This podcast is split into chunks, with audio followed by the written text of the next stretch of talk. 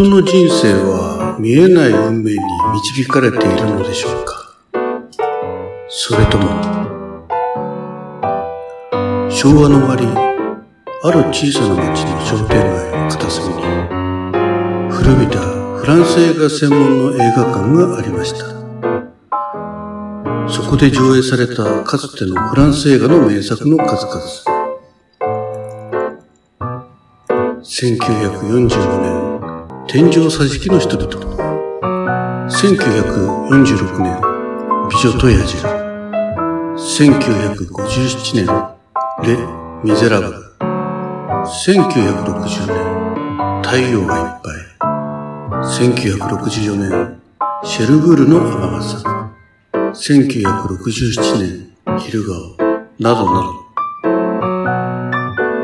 では、フランスで幻の名作と言われた未完のこの作品と、その本当のストーリーのことは、ご存知でしょうか？ラジオドラマ、雨宿り、第7話、大切にしたい。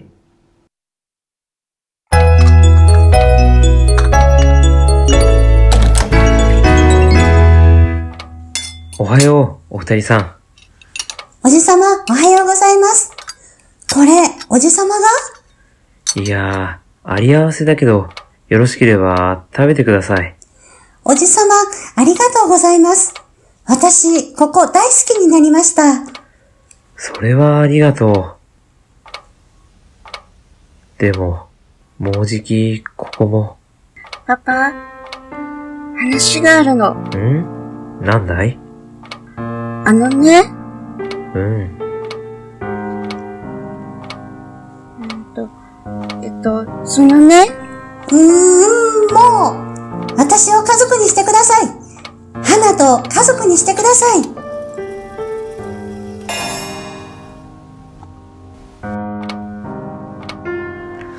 ほう。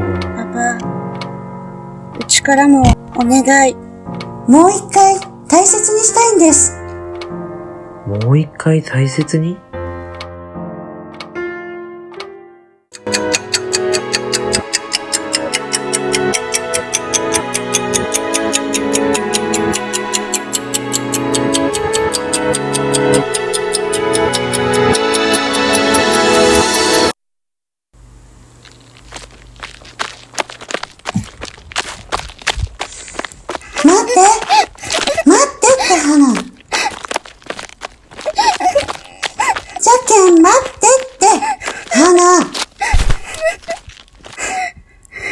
して、痛いって。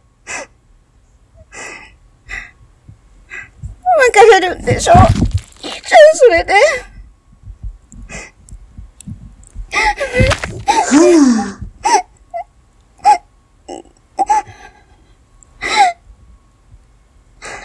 なんかあれば別れる、別れるって。愛はうちの感じちゃんと聞いたことある？うちの気持ち考えたことある？だけどさ、もう物件決まっとんよ。いや、もう、うちは無理なんだって。なんでよ？花。なんで？愛は花のこと知っとる？何言っとん？花。知っとるに決まっとるじゃん。愛は花が大切？は？ぁ大切に決まっとる。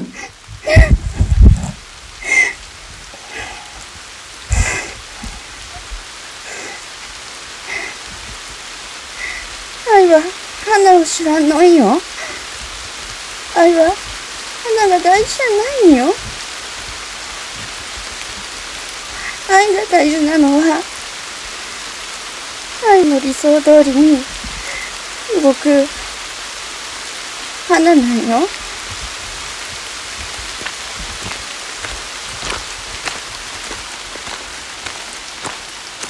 花。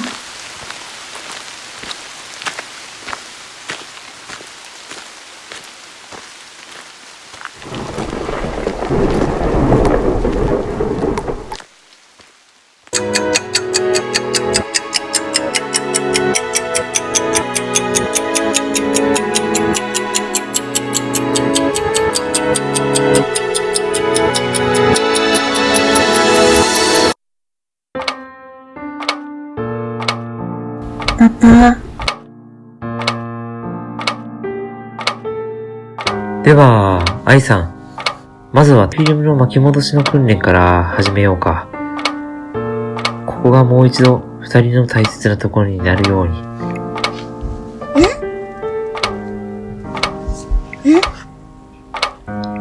それって、パパ、はい。よろしくお願いします。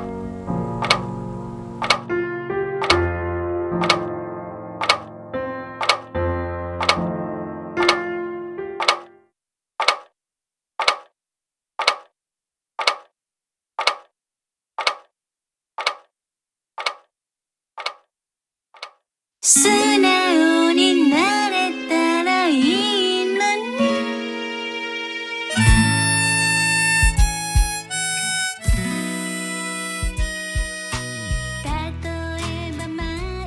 ラジオドラマ「雨宿り」第7話「大切にしたい」出演ピースひな流星ナレーションザッキー原作ひな。脚本演出編集ザッキー制作みんなで作るラジオドラマ制作委員会。あなたが主役のラジオドラマを作ります。プロジェクト。では次回もお楽しみ